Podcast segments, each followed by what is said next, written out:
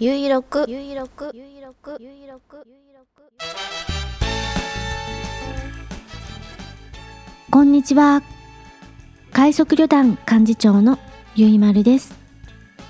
ゆいろくは旅人支援ショップ快速旅団の近況などをお知らせする音声プログラムです。焼き芋が好きな人もそうでない人もお付き合いください。第767回。2023年12月2日土曜日。繁盛スタジオネオにて収録しています。北海道夕張ただいま時刻は17時4分を過ぎました。気温は0度天候は曇り。快速旅団から見える冷水山の山頂付近はすっかり日が沈んでしまい真っ暗でよく見えません。15時頃冷水山を撮影しました。ブログに貼り付けていますので見てみてください。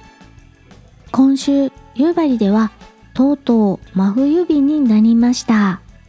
真冬日というのは一日の最高気温が0かマイナス気温のことを言います。最低気温がマイナス気温になると冬日といって最高気温がマイナス気温になると真冬日です。なのですっかり北海道は真冬ということになります。真冬日になると一日中ストーブをけて過ごす感じになります。いやー寒いです。ブルブルです。今回は焼き芋のお話をします。とその前に前回お話ししたオートマ車に憧れるでお話ししたエンジンスターターのことでリスナーさんから X にコメントをいただきました。近畿地域では環境条例でエンジンスターターリモートスターターが禁じられていると教えていただきました。ありがとうございます。気になって北海道ではどうなっているのか北海道庁のサイトを確認しました。地球温暖化防止のためアイドリングストップにご協力ください。というページが見つかりました。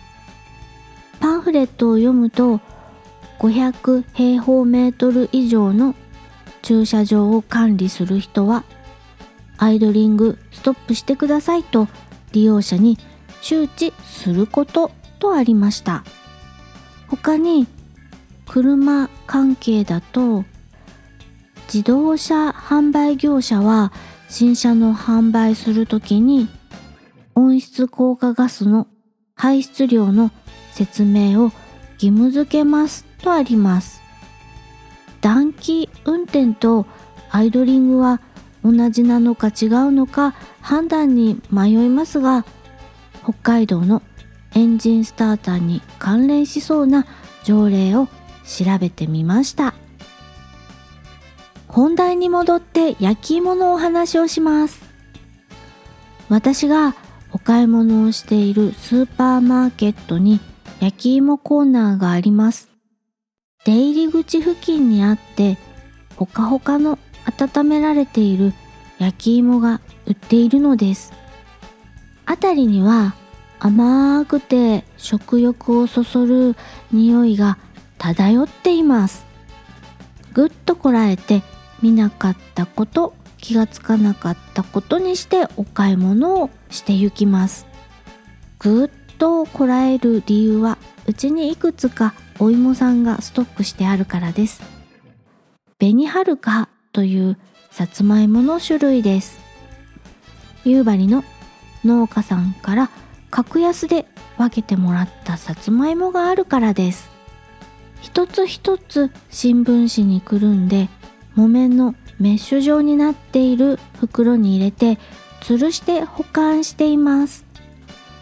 お芋さんのように重たい野菜は吊るして保管すると痛みが少ないかなと思ってそうしています。気休めだとは思うのだけど置いておくよりは痛みがないような気がします。この紅はるか焼き芋にするとしっとりした甘さがたまりません。焼き芋にする方法はいろいろあるようでインターネットで検索をするとオーブンフライパンオーブントースター電子レンジを使う方法がゾロゾロとヒットします。ですが農家さんに教えていただいたのはアルミホイルで巻いてストーブに置くです。ストーブといってもお鍋のブランドのストーブ鍋のことじゃなくって灯油ストーブの天板にポンと置くだけです。反射式ストーブでも対流式ストーブでもどちらでもいいです。昔ながらのストーブの天板に夜間を置いてシュンシュンするようなタイプのストーブです。ということでうちの対流式灯油ストーブに洗ったさつまいも紅はるかさんをアルミホイルでくるくるっと巻いて灯油ストーブの天板にポンと置きます。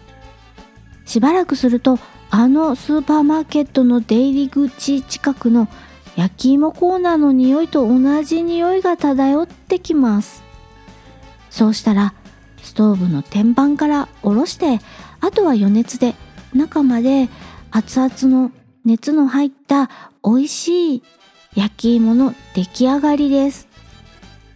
お芋さんは熱々なのでトングを使ったり耐熱性のある手袋を使ったりして扱ってやけどしないように気をつけてください。お芋さんの大きさや太さで熱の入り方が違うので嗅覚を駆使して仕上がり具合を見極めます。この灯油ストーブの天板にポンと置く方法単純で楽ちんな焼き芋の作り方なので気に入っています。あなたはどんな方法で焼き芋を楽しんでいるのでしょうか？今回は秋から冬にかけてのお楽しみ焼き芋のお話をしました。快速旅団サイト快速ドットショップよりお知らせです。ノートというネットサービスを利用して新商品の開発過程やキャンプの小ネタなどアウトドア話を毎日更新している団長日誌題してウォッカ一杯の話。月額700円にて配信中です。ブログのリンクからご覧ください。